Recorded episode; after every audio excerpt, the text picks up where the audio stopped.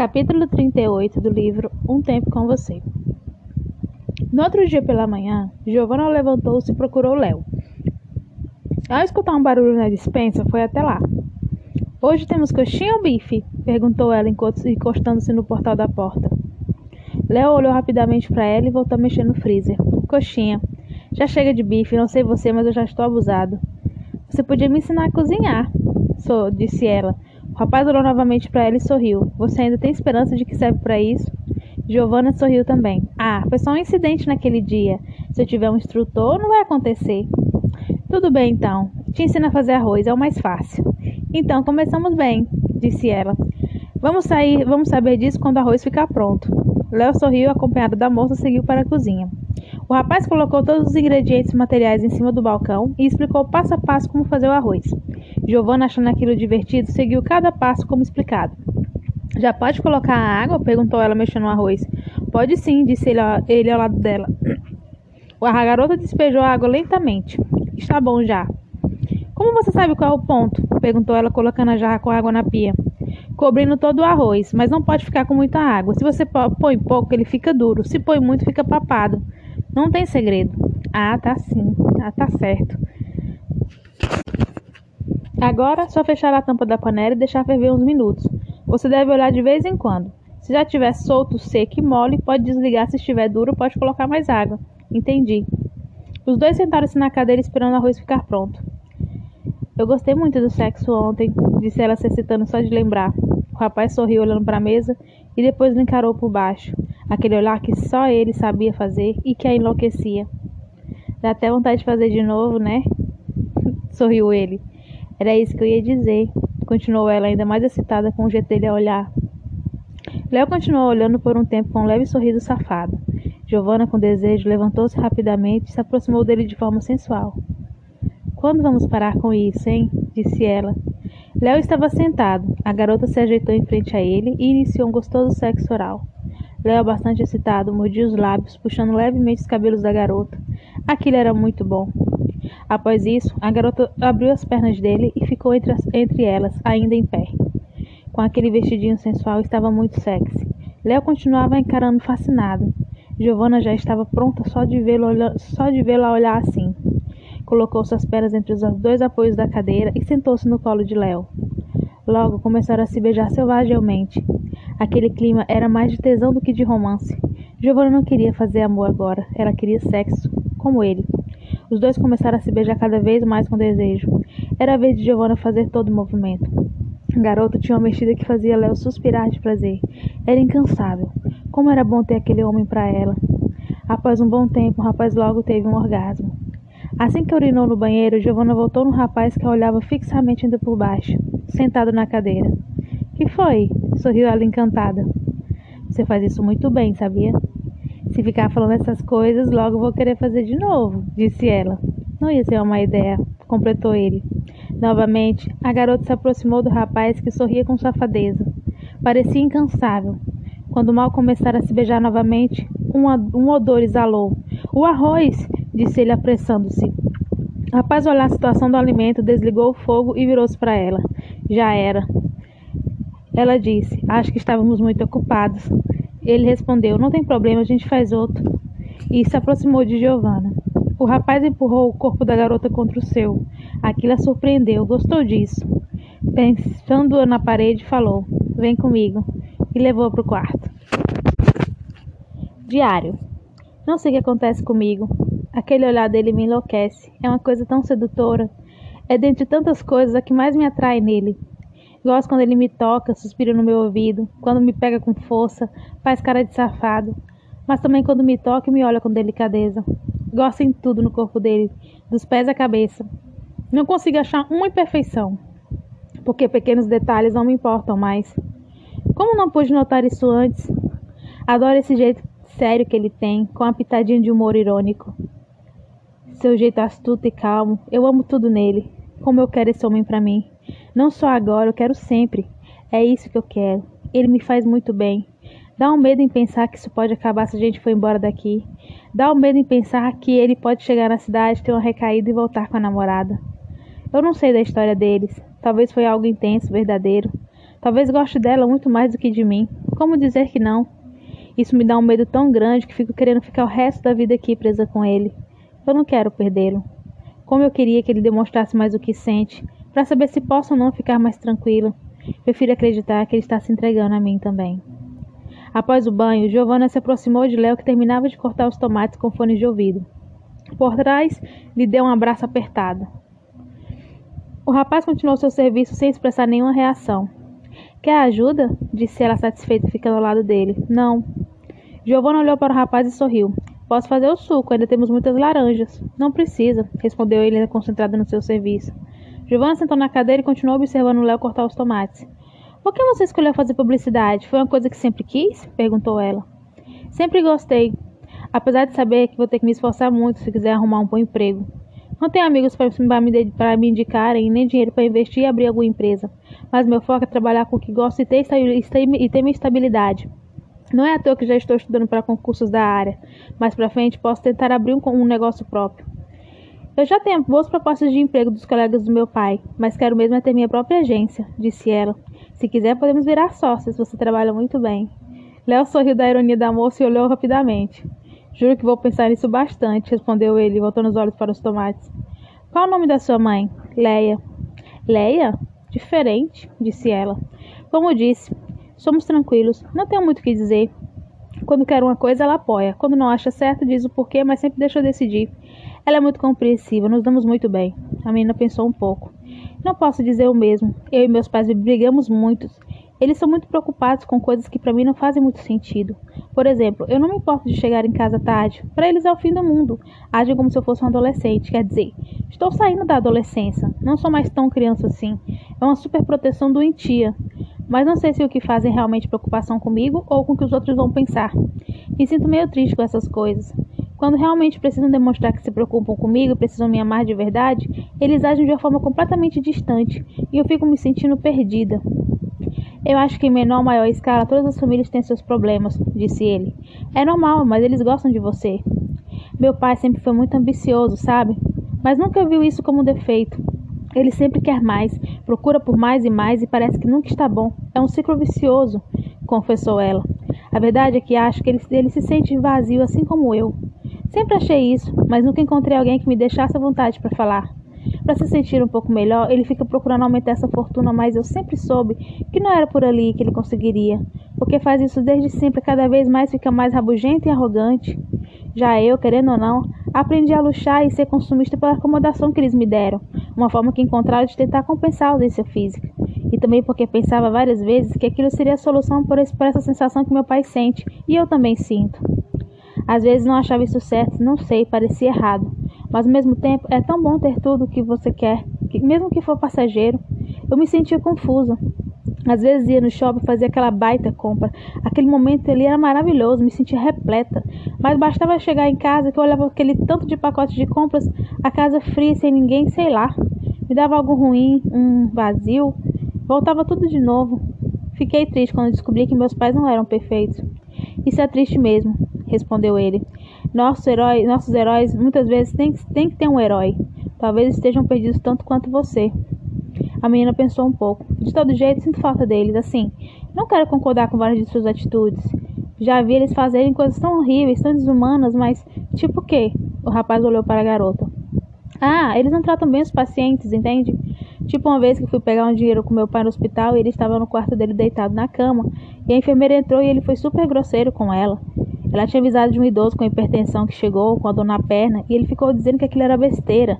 Manda ele esperar lá e disse que vou começar a atender daqui duas horas quando realmente chegar uma emergência. A mulher saiu com passos firmes e eu podia sentir ver o olhar de raiva no olhar dela. Deveria ser insuportável trabalhar com meu pai. Me incomodei com aquilo. Ousei dizer para ele ir lá, mas não disse nada. Ele mesmo disse que não tinha feito nada o dia inteiro no hospital, que não estava cansado. Naquela hora, ele não estava fazendo, absolutamente nada. O que custava ele ir lá atender aquela, aquele paciente? Fiquei até pensativa por algumas horas depois. Esse tipo de coisa eu via sempre que chegava lá. Acho que por esse tipo de coisa que eu não me interessei em seguir a carreira deles e a fazer medicina. Associei a coisas ruins, sei lá. Meu pai e minha mãe são bons médicos no ponto de vista clínico, mas são péssimos para se relacionar e para atender as pessoas. A maioria dos profissionais os detesta. Fico triste por isso. Seus pais não são muito diferentes de vários outros médicos que encontramos hoje em dia, disse ele. O poder cega. Infelizmente, esquece que não são nada, que nem eu ou você. Muitos imaginam que são deuses. É lamentável saber que você seja filho de pessoas assim, que precisam humilhar pessoas de bem para ter um dia bom. Ver alguém com dor e saber que com seu poder pode cessar essa dor e continuar ali parado olhando o sofrimento do outro, aumentando seu ego, porque alguém precisa dele. Isso é ridículo e medíocre.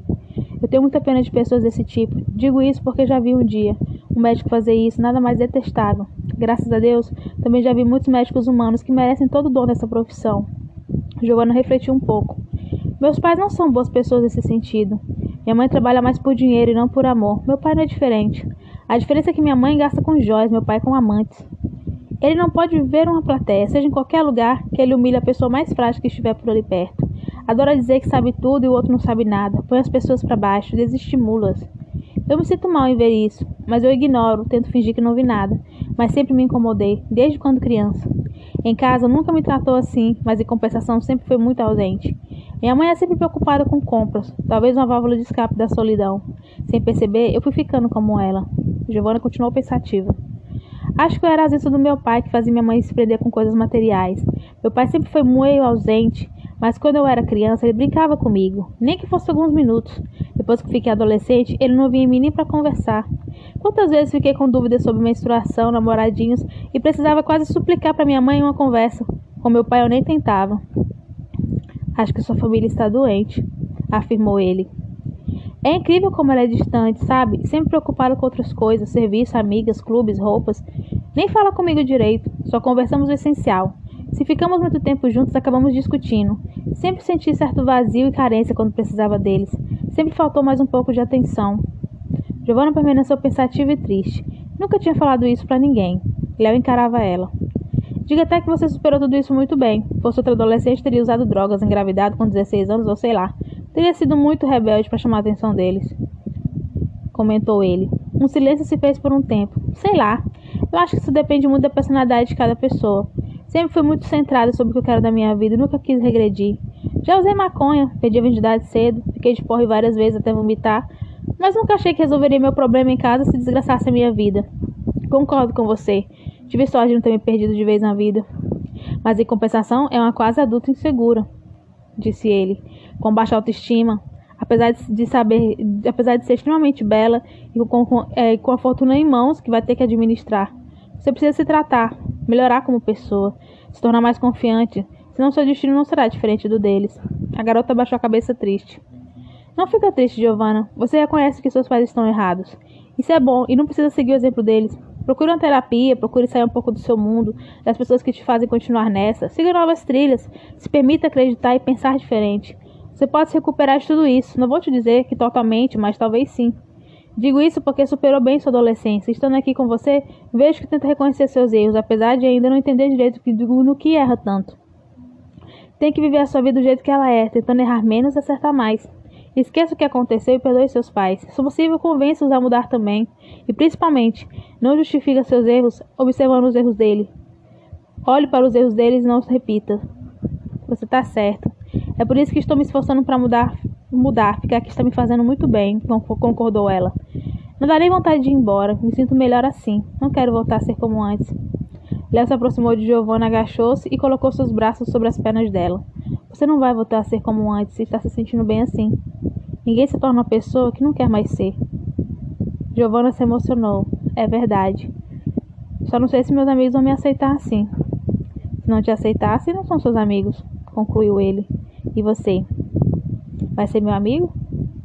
Se um dia ficarmos presos de novo em uma ilha, não vou ter outra opção, sorriu ele, retornando para o seu afazer, como se tivesse se incomodado com o rumo da conversa. Giovanna não esperava aquela resposta. Aquilo a ofendeu mais uma vez. Ela esperava que ele pudesse falar algo que agradasse, principalmente por vê-la tão mal, mas foi justamente o contrário. Quer dizer que nem amigas poderiam vão, vão poder ser quando saírem dali? Léo deixou aquilo bem claro. Agora chega com isso, você vacilou de novo, mais uma vez, disse ela firmemente. Léo, sem entender, olhou estranho. O que foi? Eu gosto de você, caramba! gritou ela com lágrimas nos olhos. Léo, mesmo com seu jeito pouco expressivo, naquele momento pareceu surpreso. O rapaz ficou sem palavras, pareceu não acreditar. Dá para você parar de ficar falando coisas como se não tivéssemos nada a ver? Como se tudo que a gente está vivendo aqui não vai significar nada para você quando a gente sair daqui? Isso machuca muito, disse ela. Eu não quero ficar com um cara que parece tão carinhoso comigo, vive uma relação tão intensa como essa, com toda essa química, e depois sai daqui e me trata como uma estranha. Parece que a única pessoa que realmente se importa com tudo isso aqui sou eu. Se é só sexo que você procura de mim, acho que você já aproveitou o suficiente, não acha? Vamos parar por aqui. Estou cansada de coisas superficiais, histórias de pessoas falsas. Fiquei minha vida toda vivendo isso. Quero algo novo e principalmente verdadeiro. Para mim já chega. Duas lágrimas desceram, irritada e se sentindo tola, a garota saiu da casa, batendo na porta. Léo continuou onde estava ainda surpreso. Giovanna sentou-se à beira do lago, pensativa, e sentindo o frio banzeiro, deixou mais algumas lágrimas rolarem. Aqui estou eu, encontrando mais um cretino, mais um cretino diferente. Mas não deixa de ser um cretino. Aqui estou eu perdendo tempo chorando por pessoas que não gostam de mim. E o pior, não consigo controlar essa bendita boca. Tive que falar que gosto dele. Eu sou muito idiota. Por que, que eu fiz isso? Eu não compenso a sua burra. Eu me odeio. Idiota, idiota, idiota. Mais uma lágrima rolou. Se sentia boba por ter se declarado. Considerava aquilo um grande erro. Queria ter fingido não, não sentir nada por ele, como ele aparentava não sentir nada por ela. Tinha que ter sido mais forte. Se sentiu uma fracassada por não ter conseguido ignorá-lo, fugir daquilo que estava sentindo. Após algum tempo, ao ver que a menina parecia mais calma, Léo se aproximou e em pé ficou ao seu lado. Giovanna, ao perceber a presença do rapaz, não se exaltou. Ou ele falaria algo para consolá-la, ou abriria o jogo e ia falar que realmente não queria nada com ela. A garota não criou expectativas. Depois de um tempo em silêncio, Léo sentou-se ao seu lado. Pois bem, vou lhe dizer, disse com calma, aparentando não ter muito jeito para falar aquele tipo de coisa. Desculpe, tá? Eu não queria te magoar. Tá tudo bem, você não é obrigada a sentir nada, disse ela séria. Léo olhou rapidamente pensativo. Eu fiquei surpreso quando disse que gostava de mim. Eu nem sei o que dizer, eu não esperava. Então você acha que tudo isso que estamos vivendo aqui não tem nada especial? Não é isso, Giovana. Giovana continuou séria por dentro, se sentia, se sentia muito triste. Olha, Giovana, esse é o meu jeito. Desculpe por ser assim. Eu sou meio duro com minhas palavras. Às vezes exagero, tudo bem. Não queria te deixar assim. Desculpa por às vezes não demonstrar o que sinto. Você me deixa confusa. Nem eu consigo entender o que eu sinto às vezes. Eu não preciso de caras complicados, sabe? Eu já tive muitos. Léo pensou um pouco. Só porque eu não demonstro a toda hora algo bom que você quer ouvir, não quer dizer que eu não sinta nada por você. Acontece, Leonardo, que você usou indiretas para deixar claro que não quer nada comigo quando sairmos daqui.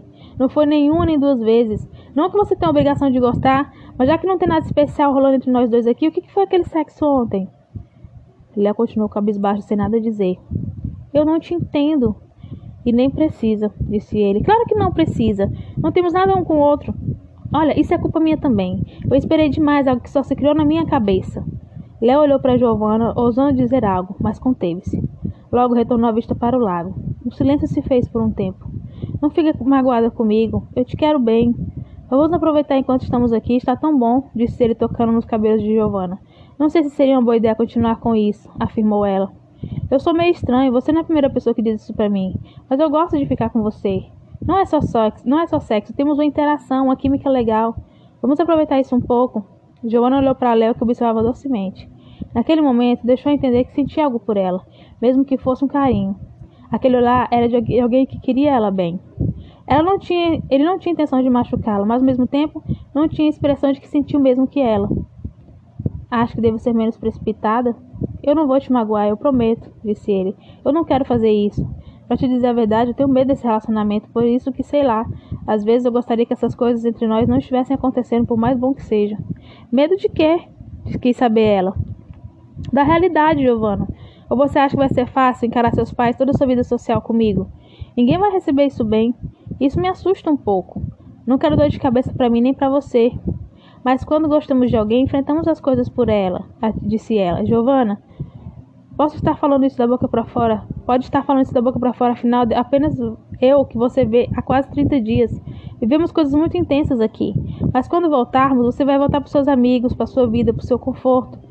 Às vezes você pode se enganar, pode estar sendo precipitado em pensar que sente algo por mim, e isso pode ser mais forte. Então você não acredita que algum possa gostar de você?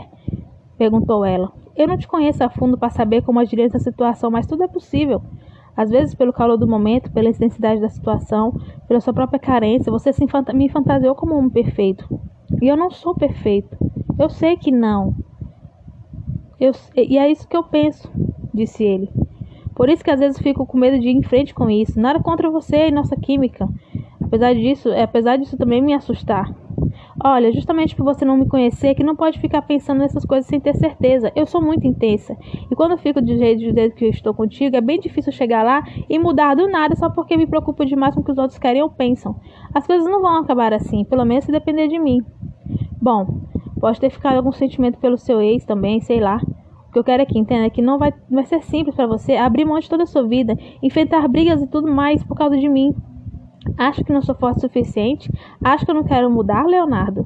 Eu não acho nada, Giovana. Eu não sei. É justamente por isso que estou assim. São muitas dúvidas. Estamos presos aqui longe de toda a nossa realidade. Não dá para saber. E você com sua ex? Quem garante que não volte? Acho improvável isso acontecer. Comigo também. Eu não quero mais o Paulo. Um silêncio se fez. Eu só acho que temos que deixar as coisas acontecerem. Não vamos cobrar demais um do outro. Desculpa te tratar mal. Passei das contas mesmo. Mas prometo que não farei mais. Vamos ficar bem. Giovanna gostou de ouvir aquilo, uma garantia de que ela não precisava ter medo. Certo que ela já havia ouvido isso de Paulo, mas ela sabia que Léo era diferente. Afinal, será que senti ele sentia algo por ela e não queria dizer? O jeito carinhoso que ele a olhava deixava ainda mais confusa. Mais confortada, sentiu o beijo carinhoso de Léo em sua testa descendo para seu pescoço e aquilo lhe causou um arrepio. Léo tirou o fone de ouvido do bolso, desabafando mais, mais belas músicas, e com elas começaram novamente a se beijar com ternura. Um beijo quente, lento e saboroso à beira do lago. Era bom sentir aquilo. Giovanna sentiu que faria um amor novamente. De novo veio aquela sintonia. Léo a encarava dentro dos olhos, sendo correspondido. Se tocavam, se sentiam. Giovanna deitou-se na areia com Léo deitando-se por cima dela. Isso é fazer amor? sussurrou ela, olhando Léo com paixão inexpressiva. Léo olhou todo o corpo da moça admirando e fixou em seus lábios, com respiração rápida de prazer.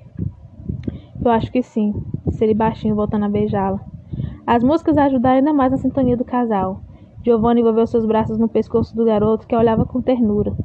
Após um tempo de sexo na areia, o rapaz levantou-se e lhe deu mais beijos agora em pé. Após isso, segurou pelas pernas e a levou para uma pedra grande, bem na beira da praia. Giovanni encostou suas costas nela e Léo deitou-se por cima dela, recomeçando o sexo. O céu estava se pondo. A água cobria parcialmente o corpo do casal. Além daquela sensação de segurança, de conforto, tinha uma certeza que estava com a pessoa certa no lugar certo. Giovanna esqueceu da indiferença do rapaz, porque naquele momento, sim, ele demonstrava amor. Seu jeito de tocar, de olhar, ele gostava dela. Ela percebia e queria aproveitar. A cada penetração, mais troca de carícias e beijos. Assim que o sexo acabou, o rapaz, cansado, apoiou sua cabeça entre os seios da garota, ouvindo os batimentos do seu coração, enquanto ela observava o sol se pondo. Aquela água fria com o calor do sol sumindo foi inesquecível. Os dois se amando, parecendo os únicos seres humanos da terra, e ela não sentia mais desespero por estarem perdidos. Ela sentiu conforto e, apesar de poucos dias, sabia, mesmo sem entender a rapidez, que o amava. Após um tempo, quis se levantar, mas olhou para Léo que dormia em seu peito. A garota decidiu esperar mais um pouco. Enquanto isso, observou o belo rosto dele, seu corpo, sua cor, sua boca. Como era bom ter ele ali pertinho dela, abraçado com ela. Como doía imaginar ele afastado. Ela não queria mais ficar longe, não podia. Acariciou seus cabelos molhados enquanto o admirava. novamente lhe deu vontade de chorar. Quanta insegurança. O que ela fazia para parar com aquilo? Tinha que ser mais forte. Se ele não quisesse ela ou algo não desse certo, ela teria que superar isso. De toda forma, se ele quisesse continuar aquela história, ela, ela não desistiria fácil. Faria tudo o que fosse possível para não deixar ele partir.